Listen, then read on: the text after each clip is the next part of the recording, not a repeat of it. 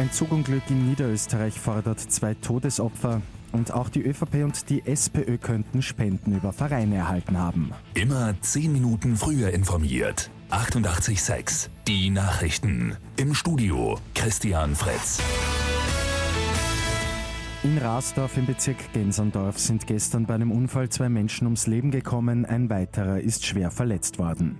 Ein Fahrer eines kleinen Lkw dürfte versucht haben, kurz vor einem herannahenden Zug die Gleise zu kreuzen. Dabei hat der Zug am Bahnübergang das Fahrzeug erfasst. Für die zwei Opfer ist jede Hilfe zu spät gekommen, sie sind noch an der Unfallstelle verstorben. Der Lokführer und die Insassen sind nicht verletzt worden. Die Ibiza-Affäre zieht immer weitere Kreise.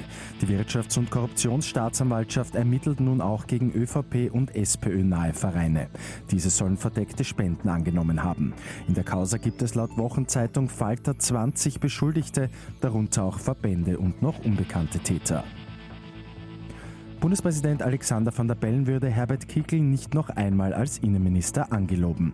Das hat van der Bellen in der ZIP 2 gesagt.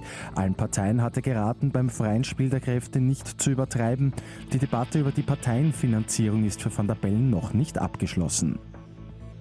Und Urlaub daheim ist für die Wienerinnen und Wiener am schönsten. Die gute Nachricht zum Schluss. Einer Markham Research Umfrage zufolge machen mehr als die Hälfte der Hauptstädterinnen und Hauptstädter Urlaub in Österreich. Jeder vierte bleibt sogar in Wien, weil hier das Freizeitangebot passt. Mit 886 immer 10 Minuten früher informiert. Weitere Infos jetzt auf Radio 886 AT.